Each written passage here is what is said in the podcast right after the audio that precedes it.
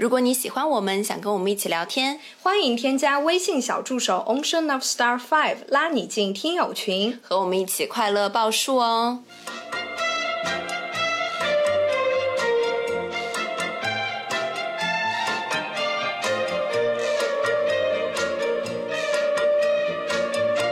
听众朋友们，大家好，这里是张曼玉和高晶莹的播客栏目《土象电台》，试图传播两位都市肤浅女孩的心声。这档播客将是陪伴您洗碗、拖地、如厕、开车等地铁的绝佳听物。Hello，大家好，欢迎回来，欢迎来到土象电台。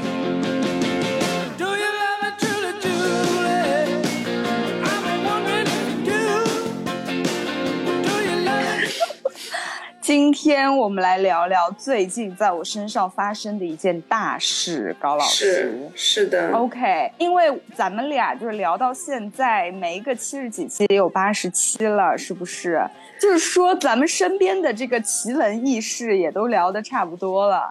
然后最近我经历了这件大事之后，高老师就赶紧拉着我说：“ 你赶紧把这件事给我录下来。”就是它算是咱们这个平淡生活中的一个调味剂，就算是一件大事件了，对不对？你知道我为什么一定要拉着你讲吗？我生怕你又去小节目里讲，你这这这种东西你要留着在大节目里讲的呀，你不要放在小节目里讲。对，哎，那那可能有一些朋友就不知道咱们那个小节目，就是我们还有一个延伸节。节目叫做旧事不减，然后我之前呢就是偷偷更新了一期，主要就是来教大家如何谈判，跟这个房东谈这个支付的方式。因为我那一天是非常成功的把这个房租的支付方式从押一付三，然后谈到了押一付一，这点我是我觉得非常非常的骄傲的事情，然后我就赶紧分析出来。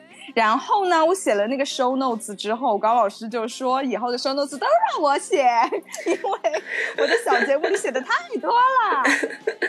这真真的很不满，好不好？为什么会这样子？哎，平常在我们大节目的 show notes，你都说啊，那我要编的长一点，然后在那个小节目里，你就叭叭叭叭叭叭叭叭写，写的像小论文一样。哎，真的是有点区别对待哈。主要就是说，那个是按照书里的一些理论来的，然后很多都是引用了书里的话，你知道吧？就是我自己编是编不出这么多的。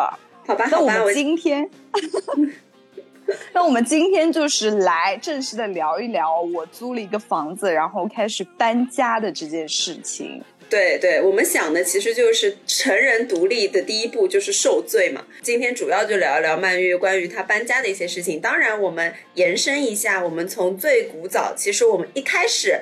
独立出来就是从入住宿舍开始，对不对？哎，就考上大学的那一刻开始，我们就开始要面临独立这个问题了。是你记不记得？其实那个时候我们刚刚到徐汇校区，就真的好像这个宿舍就是我们未来的家的时候，我们每个人都是特别开心的，就是拼命的就想买一些什么小东西放在宿舍里面，而且还要去弄一些什么宽带啊什么的。反正虽然也蛮累的，我觉得当时还是要奔波的，但是就很开心。对，没错，就是有一种开始了新生活的感觉。因为那个时候可能也是年轻吧，体力好，所以说就是 在那个宿舍，你记不记得我们刚进宿舍的时候，一共这个宿舍楼就六楼，我们就住在六层。对，没错。就是每跑一次都是爬一个六层楼哎，而且它的那个宿舍楼不是那种什么什么，就是呃有一些建筑结构，就是你可以其实少爬一点，但是我们的那个六层楼就是实打实的六层楼。对，所以说我们每一次去那个寝室里都要实打实的爬六层楼，但是当时竟然也不觉得累，就是觉得还好，或者是累了一点点之后，你稍微坐一会儿就能休息过来。但是我这一次搬家之后就完全不一样了，你知道吗？人人老了，那个年纪上去了，那个体力也是直线下滑。但是我们暂时先不说，好不好？我们先说说我们那个时候搬寝室的时候。第一次入住寝室，就是有一种对新生活的向往。然后第二次搬寝室呢，其实就是我们在上了一年学之后。哎，就是现在有这个机会可以换寝室，比如说我们当时是住的六楼，我们就可以往下搬一搬，对不对？对。但是其实我们当时都不是很想搬的，因为我们已经把这个小家建设的非常好了，什么蚊帐啊，然后蚊帐外面的那一层窗帘布啦，都已经弄得非常好了。然后当时就想说一定要搬，而且那个时候是一个暑假，很热很热。一定要从六楼搬到四楼，我记得，反正就是搬两层。还有我们要搬自己的那些很重很重的椅子，包括我记得我们当时还有一个什么电子琴。对，没错，我的天哪！而且那个时候，这暑假也就罢了，就是我们的寝室它是有结界的，就是不管外面风吹雨打，就是什么四季更迭，我们的寝室永远是那么的炎热，尤其是夏天的时候，它就是一个索马里，就是。那就是一个刚果，你知道吗？真的就是热到一个大崩溃。就是我记得我们那个时候，因为寝室里没有空调，所以我们在夏天的时候睡觉，我每次都是睡到一半被被热醒，然后我翻身的时候，我就发现我的床铺上已经流汗流出了一个人形，就这么恐怖，就这么炎热的一个地方，然后我们还要进行一次寝室的大搬家。是，然后最恐怖的是，我们要搬去的那个寝室，就新的那个寝室，它之前是没有打扫过的。对啊，我回忆起来了，好脏，好脏，好脏，好脏，有三十几只蟑螂在里面开会跳舞。我们需要做的事情就是先把我们自己的东西整理好，整理好了以后，当我们要准备搬下去的时候，我们一打开那个宿舍的门，我们惊呆了。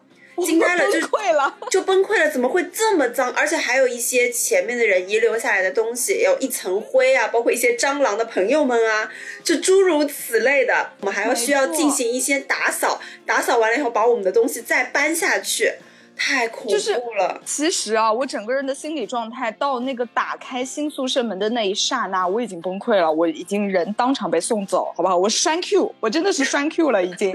但是没有办法，你就已经走到这一步了，你不能打扫吧？而且这么炎热的天，大家来一趟学校不容易，那时候都暑假里都住在家里，然后就今天必须把这件事情给它完成。所以就只能硬着头皮进行。那个蟑螂之多，就是我不知道听众朋友有没有看过一部电影，叫做《长江七号》，就周星驰的那个电影。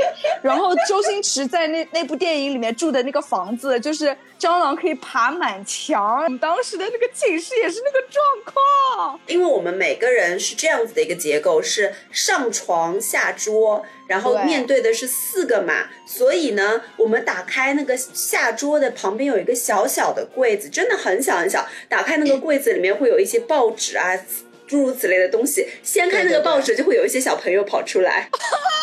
你不要再说了。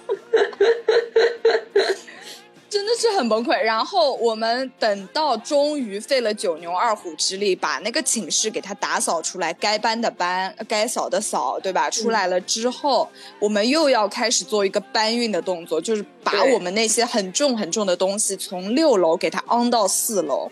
对，但是。朋友们，你们不要觉得说什么就这两层楼爬爬就算了，真的不是哦。所有的那些东西你都要先搬下来，搬下来，你你已经耗费了很多力气。然后呢，你还要再空手再爬上去，再走上去，再搬，再空手上去，再拿下来，再空手上去。就我们大概搬东西这样跑了有十几趟吧。然后跑了十几趟了之后，终于这些东西全部拿进来了。但是你还要给他们规整，还要规制，还要放到你现在原本来要放的地方。这真的是太累了。我记得我们当时最后是搞了一整个下午，差不多有六个小时吧。我们好像是中午还是什么时候到的，然后一直到晚上才搞好。是的，大家要清楚。首先，我们的这个房子是一个老房子的结构，它不是很通风，并且呢，刚刚曼玉也说了，它这个楼梯就是实打实的。我们从六楼到四楼好像是两楼的楼梯，但是其实它两楼楼梯它是有转角的，所以就是四层楼梯。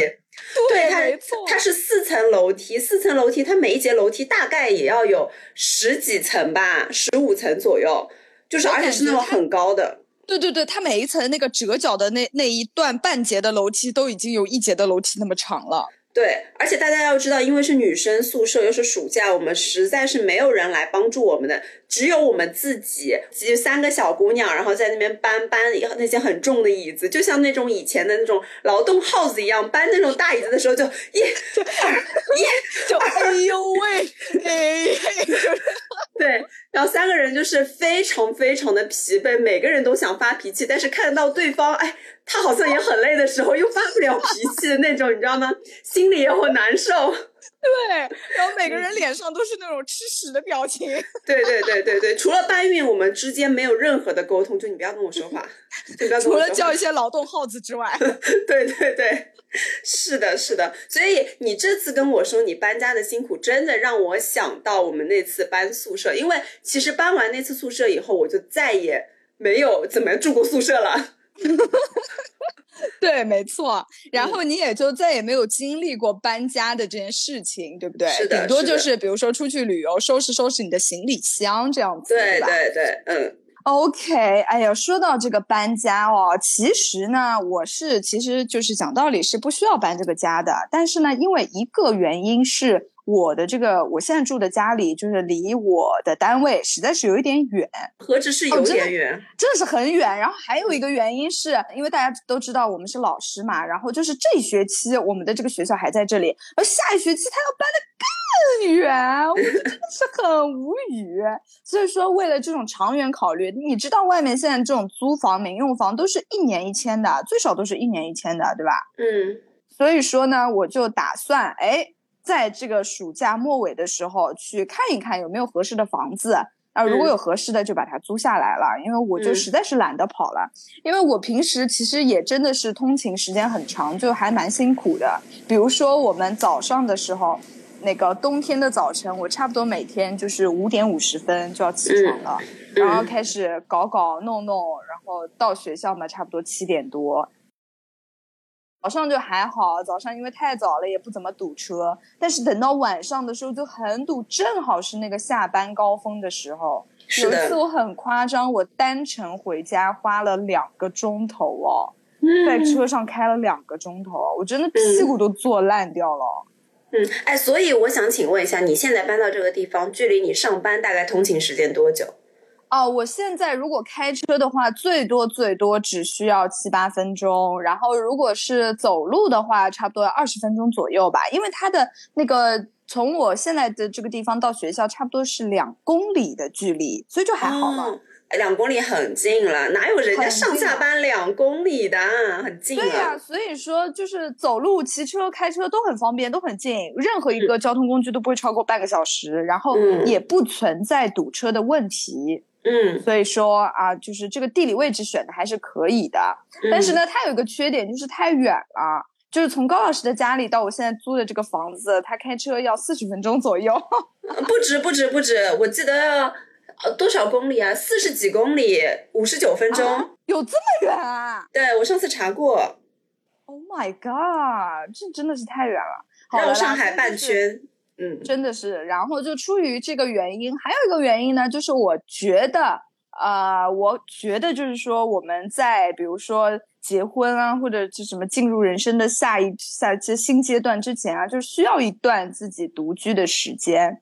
那我上一次独居的时候，其实就是留学的时候，那没有办法了，对吧？就是自己租了个房子。那然后回到上海之后，好像就没有这种独居的经历，因为我不知道大家能不能理解，就是如果你的家就在这个城市，然后你又说你要搬出去的话，父母就会百般阻拦你。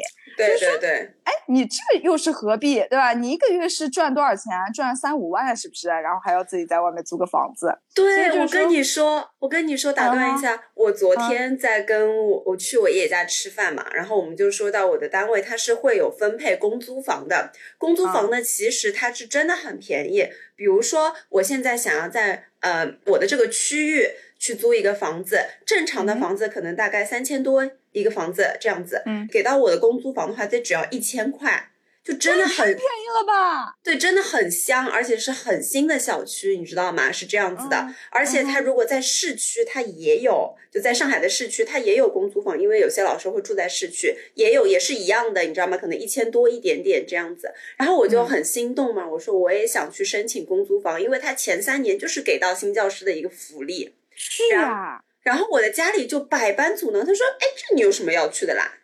这你要去来干嘛啦？你要来干嘛啦？”对的，对的。他说：“哎，人家比如说外地的朋友，对吧？那那可能会需要自己租房，家不在这里。哎，你家就在上海，你租什么东西啦？”对，家长都会这样想。是的，他们觉得浪费钱，然后就也觉得你想一出是一出。对的，但是其实我觉得不是这样。我觉得独居对任何一个人来说都是很有必要的。虽然我们等一下还会说很多受罪的情况，但是怎么说呢？我觉得这个是就是受再多的罪，它都是自由的罪。哎，这个罪就是 我们需要受，每个人都需要受这个罪。如果你不受这些罪，你不经历这些事情。你就是将来会受更大的罪，独立万岁，OK，Yeah，所以说我还是就是那个经过了一番思想斗争之后，就决定啊，也也没有斗争很久，大概斗争了半小时左右吧，然后我就是决定还是要搬出来，然后就开始干什么？开始看房子。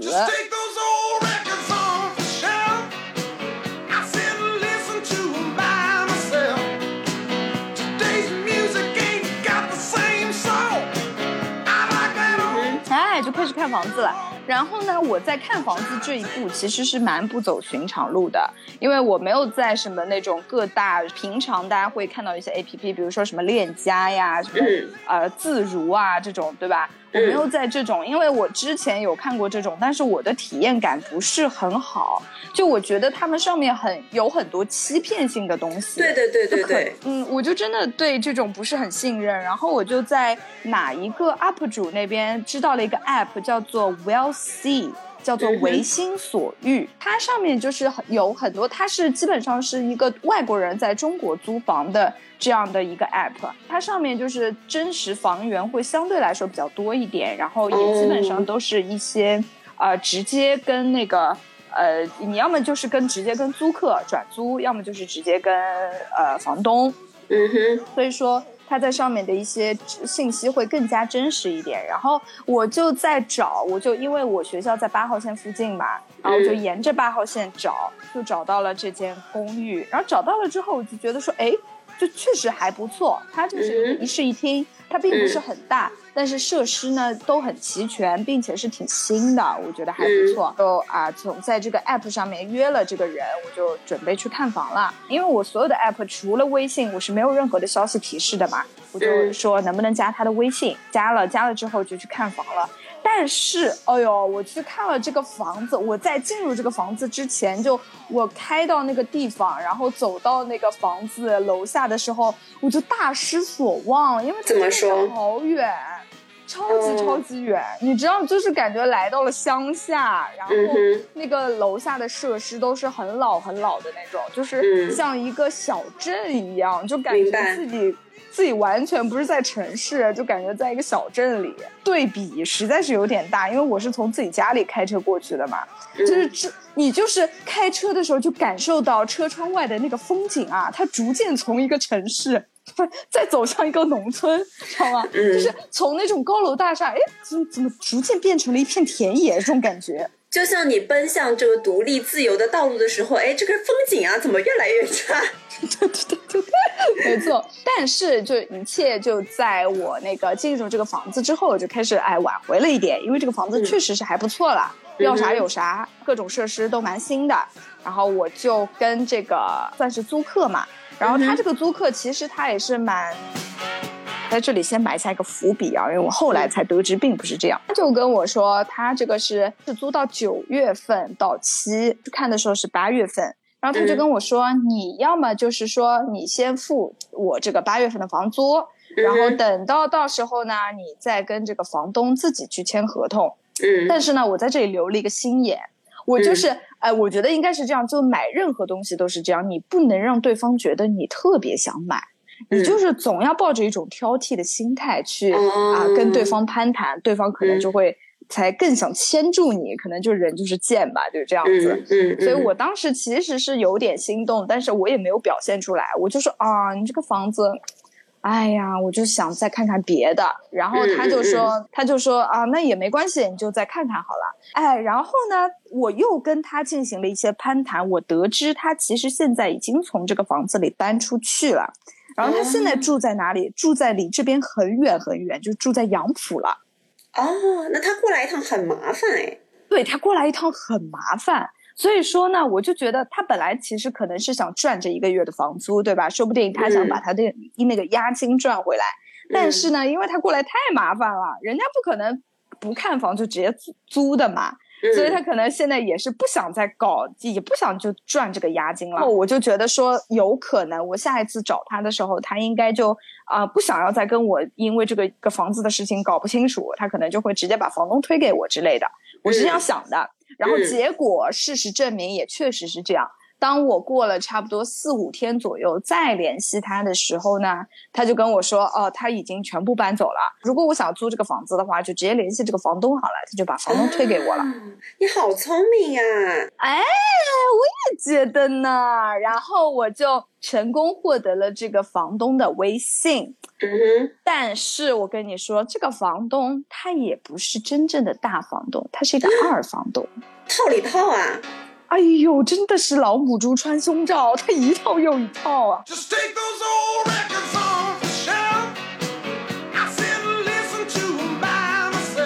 然后这个二房东是这样子啊，他自己有一个中介公司啊，他就会在这个中介公司附近周围的这些一手房源，他都给他固定下来。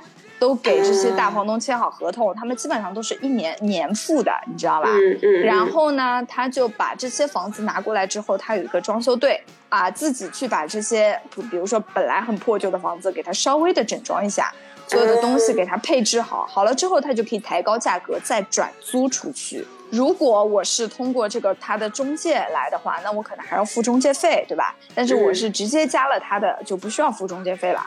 我就这样子就联系到了房东，我就是加了房东微信之后，你知道这些房东他们都是在微信上就像发电报一样，就打字很珍贵，能打一个字就不打两个字。每次跟他我打了一堆之后，他就回我一句话，或者就回我两三两三个字，我就很不爽，然后我就直接给他打了电话，我就说，哎，您方便电话吗？打了电话之后呢，他就当时就跟我说了，这个房子是押一付三。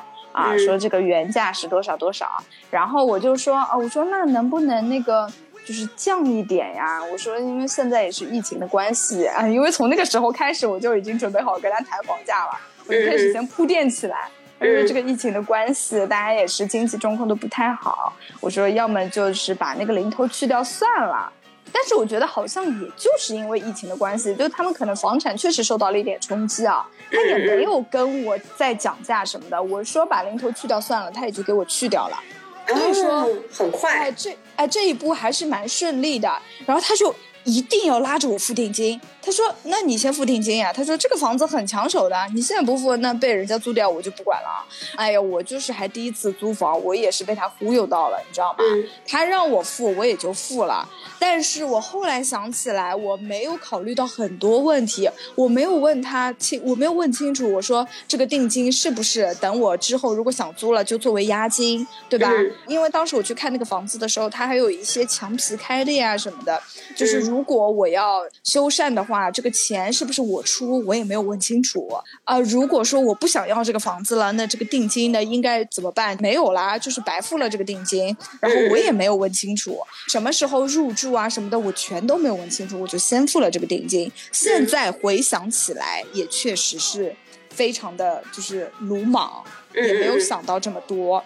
嗯，所以在这些这这种地方，就是还是要给如果现在想租房的朋友们提个醒，就是你一定要在付定金之前把这些全都谈清楚，千万不要像我一样脑袋一热就付了这个钱，对吧？他说买，他说这个很紧急，你就赶紧付了，就就就完全中了他的圈套。还有一件事，就是我在跟他打电话了之后，我才得知上一个租房的人，他从六月份开始就没有付房租了。也就是说，还好我那个时候没有付他钱啊，不然何止是他的那个押金没有啊，我还要多付他一个月的房租，你知道吗？哦，我的天呐，真的是很坏的呢，差点就被骗了。就哎呦，人活在这个世上，真是世间险恶啊，到处都是坑，踩不完的坑。哎，你这个让我想到以前我有个朋友，他也是和另外一个朋友自如嘛，用自如的个 app 合合租嘛。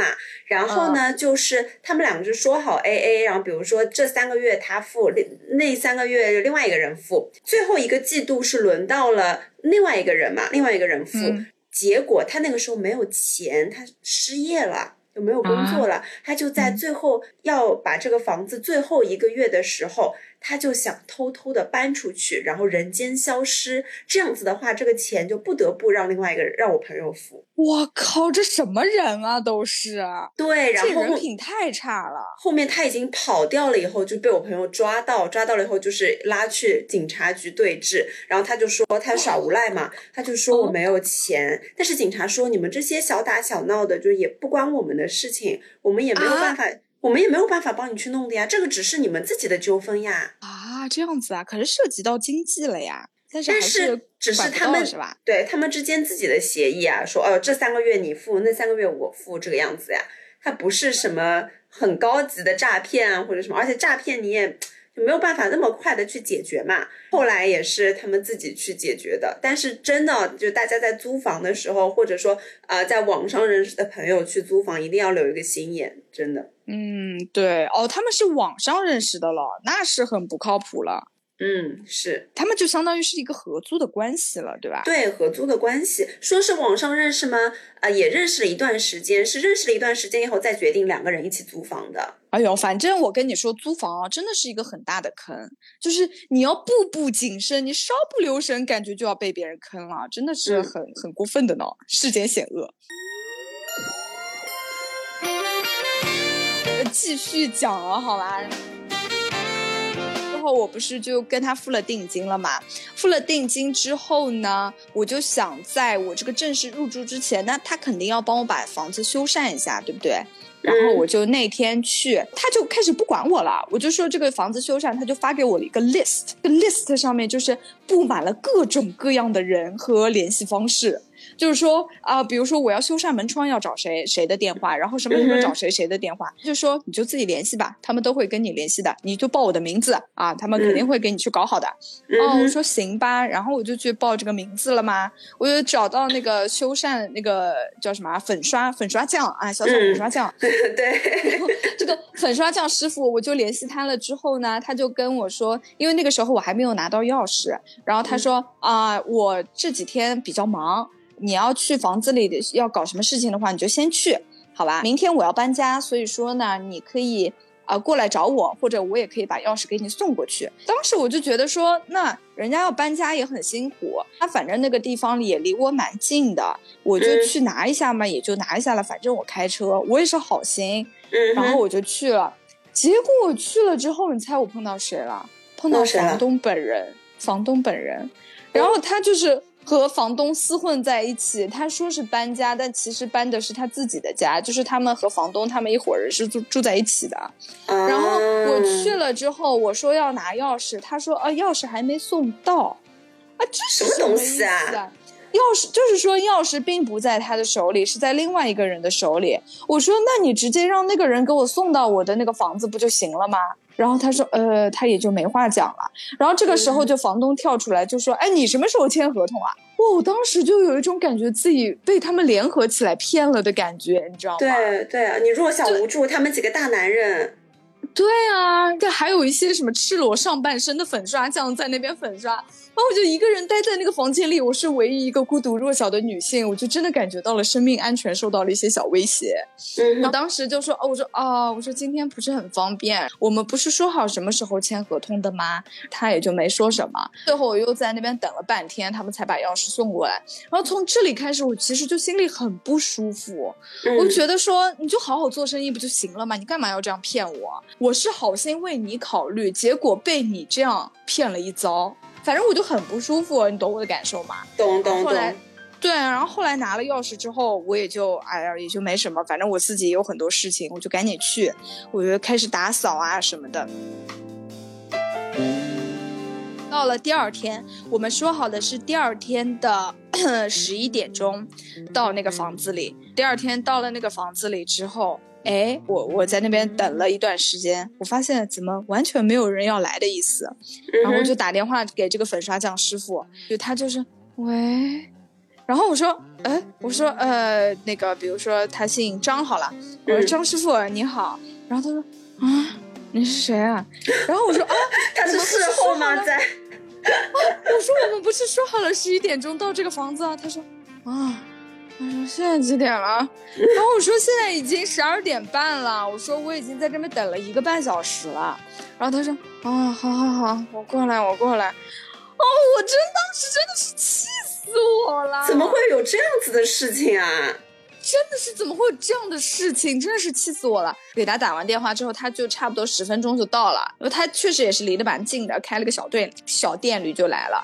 我在前一天已经把我所有要修缮的事情，我就差点做成一个 PPT 发给他了，好啦，我已经列了很清楚的一个表格发给他了。我说需要搬走的是什么什么东西，需要修缮的是什么什么东西，需要改装的是什么什么东西。我还自己买了一个吊灯，我说需要换的就是这个吊灯。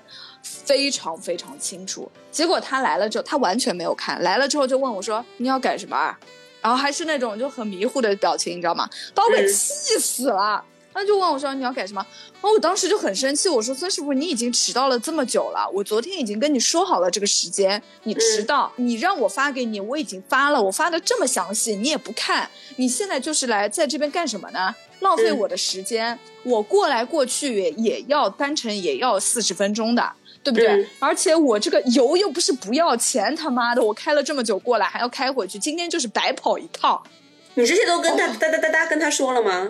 对啊，我跟他说了呀。然后他，哎，他确实也是有一点愧疚，但是他妈的有什么用呢？我这些时间，我这些金钱已经被他浪费了，他愧疚有屁用？是的，然后我就很生气。他说：“那今天搞不了了，没材料。”我说：“那你明天一定要来了，因为我这周后面的事情我全排满了。我不是像你一样临时约一下就可以过来，我过来要很久。我不是像你一样骑个电小电驴十分钟就能到的，对不对？”嗯，我就跟他说好，我说明天几点钟到这个房子，一定要来。然后他就说：“好好。”结果我现在我就被他整怕了，你知道吧？我到那天晚上，我再次跟他确认，然后他就开始不回我消息了。他不回我消息了，过了一个小时都没回我消息，我就生气了，我就直接打他电话。他就说：“哦，房东让你先跟他联系。”我说：“你这是什么意思啊？”他说：“啊，我要我要给你弄这些，我要找房东拿材料的呀。你不跟房东联系，我拿不到材料的呀。老板让我干活，我才能干活的呀。你又不是我老板哦。”我操！那，我真是被他给气昏过去啊！我说老板把你的电话我震惊了。不然我怎么会有你的电话？是他让我直接跟你联系。然后他说：“哎呀，我也不知道，我搞不清楚。”然后他开开始跟我耍无赖。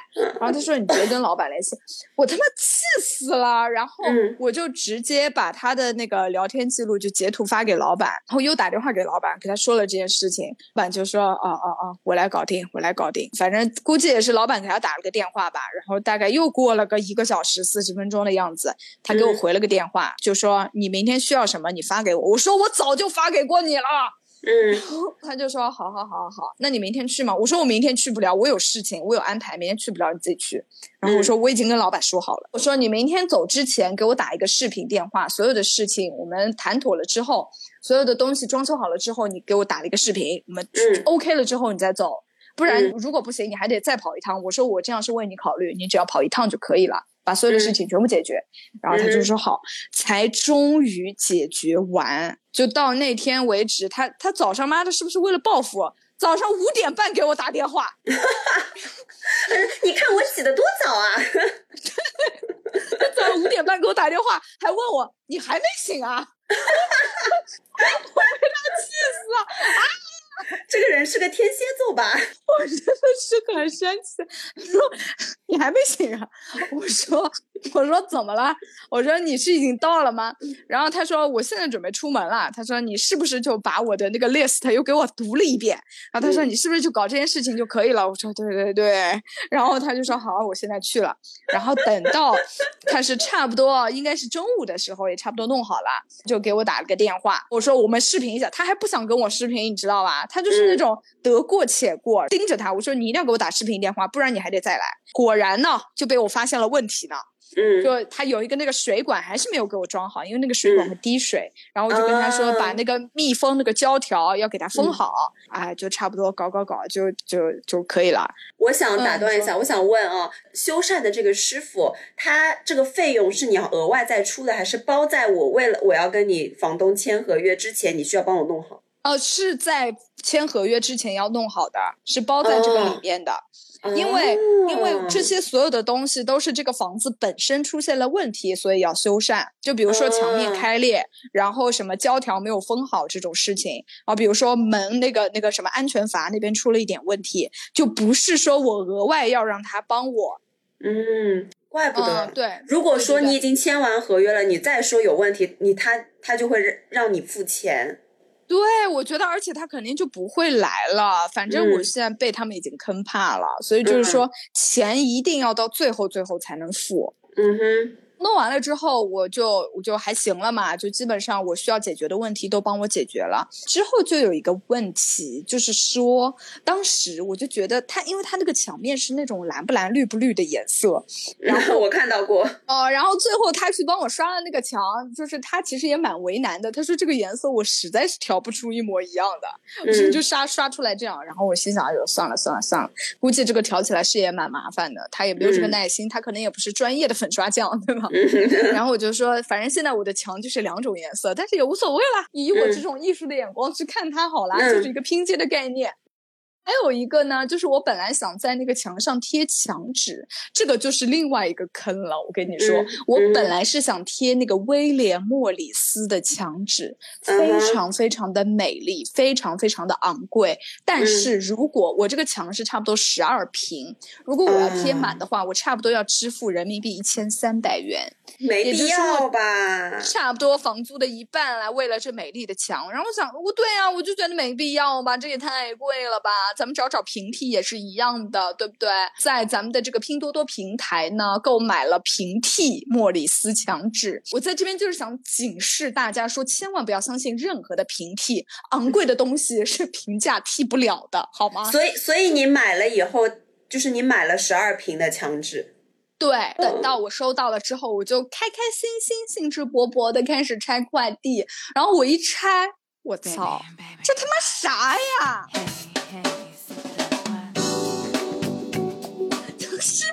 丑的要死要死，就是作为食堂的地板都不会铺的那种墙纸，你知道吗？真的是丑到一个不行，就是马桶里都不会贴的那种花色。然后它的那个材质就是有点白色发乌的那种，是很暗色的。然后那个花色也完全不是那个那个片上，就是电脑上呈现出来的那个样子，就很丑很丑，丑的没有办法贴，就还想把它退掉嘛。然后我跟你说，退款。对对，但是只要对方同意就还行，就是烦的是对方不同意。然后我就跟那个客服沟通，我说你这个实在是图文太不符了，就跟我说，他说啊，这个可以拍一张照片看看吗？然后我说可以的，我就立刻拍张照片过去。我说你自己看看吧。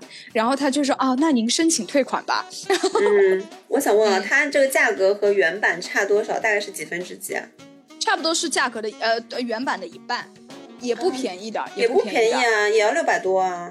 对的，对的，对的。但是反正就是质量真的很差很差。这个东西给我六十块，我都不想要贴的，真的是太丑了。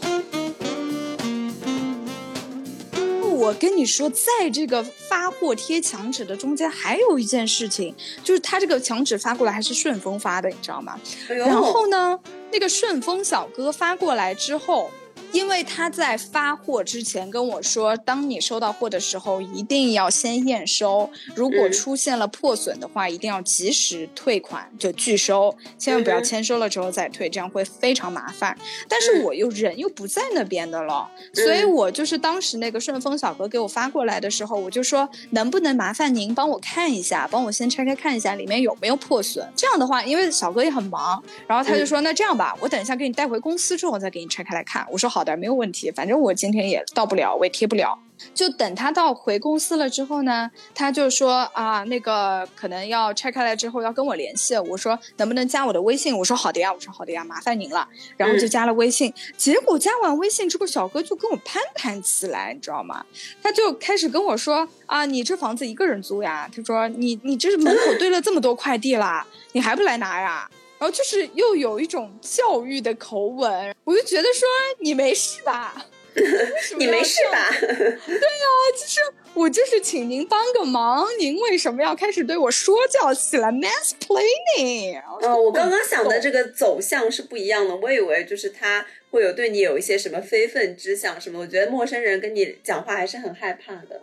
我跟你说，确实，所以说我买了一个假摄像头，装在了我的门口，就是那种假摄像头，你只要装两节电池进去，它就会一直在那边闪红灯，你知道吗？然后我也觉得确实是有这方面的危险性。然后呢，我去了那个房子之后，还把那个锁给换了，我换了一个密码锁，就是米家的那种，就是如果你不在家的情况下，这个锁如果被开启了，它是会报警的。啊，呃，这个是后面的事情了，就是我这进去了之后换了这个锁。哎呀，就是到目前为止，我跟你说，我真的是经历了九九八十一难。我不是还之前在微博上剖出来，我去贴了那个衣柜嘛？我靠，我贴那个衣柜啊！我跟你说，我真的是徒手贴，就是在没有任何尺的情况下，我就靠数那个衣柜那个墙纸上面的那个格子，然后来固定它的那个长度宽度。然后之后贴完了之后，但确实还是蛮美貌的。咱们就是说，改装的动作。还是蛮愉快的，你知道吗？就是可以可以在这个改装的过程中实现你的一些小创意。为此，我还在小红书上看了好多那种出租屋改造的视频。我跟你说，大家都好厉害啊！人类的创造能力真的是好牛啊！还有很多那种。你知道我们那个不呃那个防盗门不是都是猪肝色嘛，然后就很丑，然后很多人会把它改成什么啊莫兰迪色啊、奶茶色啊、橄榄绿啊，就真的很漂亮，然后我就心动了。然后最近就在想，等我住进去之后，哪天空了的时候，我也要买一罐漆，然后把我的那个大门改成那个颜色。嗯，因为我觉得大家不管是租房子也好，就是想把它嗯变成一个温馨的小家嘛。因为住是非常重要的。当你回家看到美美的家和看到脏脏丑丑的家的时候，心情是完全两样的。而且完全两样。对，把它改变的越来越美、越来越好的时候，也是一个创作的过程，就是心里会很舒服。对，没错，还有一些省钱小妙招，我可以分享给大家，就是如何让你这个家瞬间就变得精致起来。就你可以买那种海报，那种小小的卡片海报、艺术海报，用那种各种各样颜色的小圆贴，把它们随意的组合一下，这墙面就会立刻变得高级起来。你可以装那种白色的纱窗，就是甚至你都不需要有那个窗帘架的，就是现在有很多那种免打孔的纱窗，你知道吧？就装了那个。白纱之后，整个房间的那个感觉就不一样了，质感就立刻 up up，你知道吗？没有没有我送的日落灯吗？啊，当然有啦，还有高老师送我的那个日落灯，我的天呐，这放在哪里都好看。是不是哪里都是大美貌？我真的是服了。还有一个就是，我本来是想在那个阳台上装百叶窗，但是当我在做功课的时候，我发现了一个东西，叫做香格里拉窗帘。你听这个名字，有没有被它那种高级的气 息给迷住？香格里拉窗帘，就它是在百叶窗的基础上，又在那个加了一层纱，其实就是这种概念。然后就会很有朦胧感，就真的很好看。好啦好啦，装完之后，我那扇窗户哦，真的就是你来了之后就在那里猛拍照的一个概念，你知道吗？嗯，好啦，下次就驱车来回两个小时也要来你家啦。OK，我家大门常打开，开放怀抱等你。接下来就不再也不用去老张的家录制了，就直接来你的家录制。我们也可以试试看，给大家拍一个视频什么的。对对对，可以拍一个 room tour 什么的。但是因为我咱们这个家就是蜗居，你知道吧？就这个 tour 可能三十秒就 tour 没了。但我觉得还不错，我真的觉得就是已经性价比蛮高了。虽然说前面有吃了一些苦。对对对对对，确实，中间还有一步就是那个谈价格、签合同的那个环节嘛。因为我已经在就是不简里面详细的介绍过了，就感兴趣的朋友们可以去搜索一下。然后这这个我们就不不赘述了，主要就是一些谈判的小技能，比如说你要去重复对方的话呀，然后就表面上把这个主动权交给对方呀，然后建立跟对方之间的那种微妙的那种。关系啊，哎，这种小技巧都是能够帮助我们谈判成功的。嗯哼，反正现在就是我差不多已经到了这个搬家的环节嘛。那天我就先搬了一波，然后今天等一下我可能呃要再去搬一波，再拿一些这种什么打扫的工具啊这种过去，也就差不。多就可以在这两天入住了这样子。因为为什么今天大大家可能有所不知，我们是在早上一起来就录了这段这个节目，因为我怕我今天晚上搬完家之后再也说不出任何一个字，他就会。昏过去，他就会喂，我是满月，这样。我之前不是在每天跟那个日更那个成功日记嘛，然后这两天真的是累死了，你知道吗？成功日记也不写了，我真的是他妈的快要累死了。单个家真的是少一条命哦，脱层皮哦。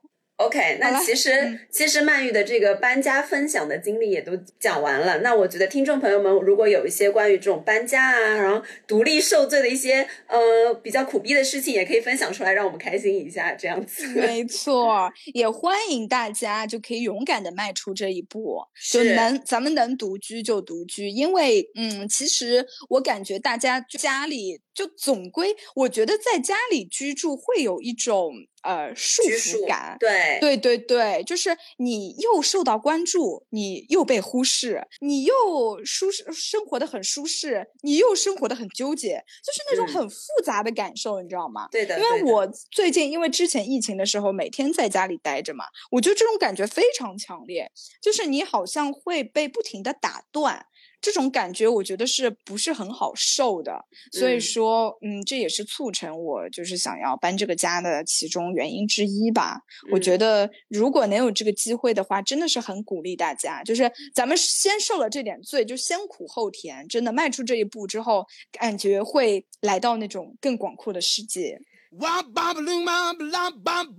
你知道吗？我跟你不一样的点就是，你之前疫情的时候一直在家嘛，所以已经你已经在这个家待厌烦了，你知道吗？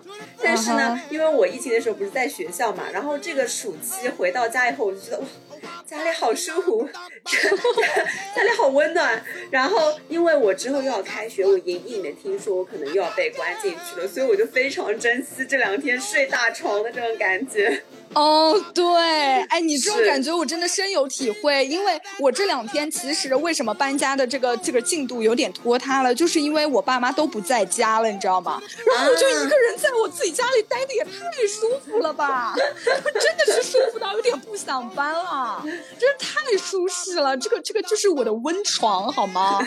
咱就是一个青蛙在这边被煮着，就是越煮越失去动力。OK OK，好了，那么我们其实这期节目到这边也。差不多结束了，欢迎大家在评论区跟我们分享搬关于搬家啊，关于独立的一些事情，或者说你对于这个小装潢、小修饰有一些小心得，或者拼夕夕会有一些啊什么什么小东西，欢迎在评论区跟我们分享，好不好？没错，快点来拯救贫穷的曼玉吧。OK，那么本期节目就到这里，我们下期再见喽，拜拜。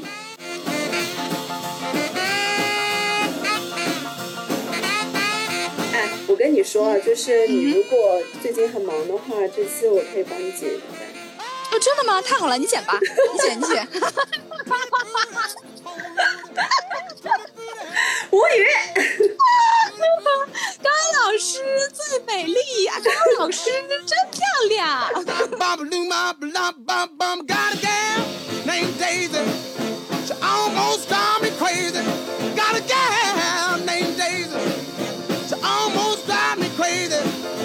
knows how to love me, yes indeed. Why you don't know what you do to me, to the booty, oh Rudy, to the booty, oh Rudy, to the booty, oh Rudy, to the booty, oh Rudy, to the booty, oh Rudy, oh bam, boom.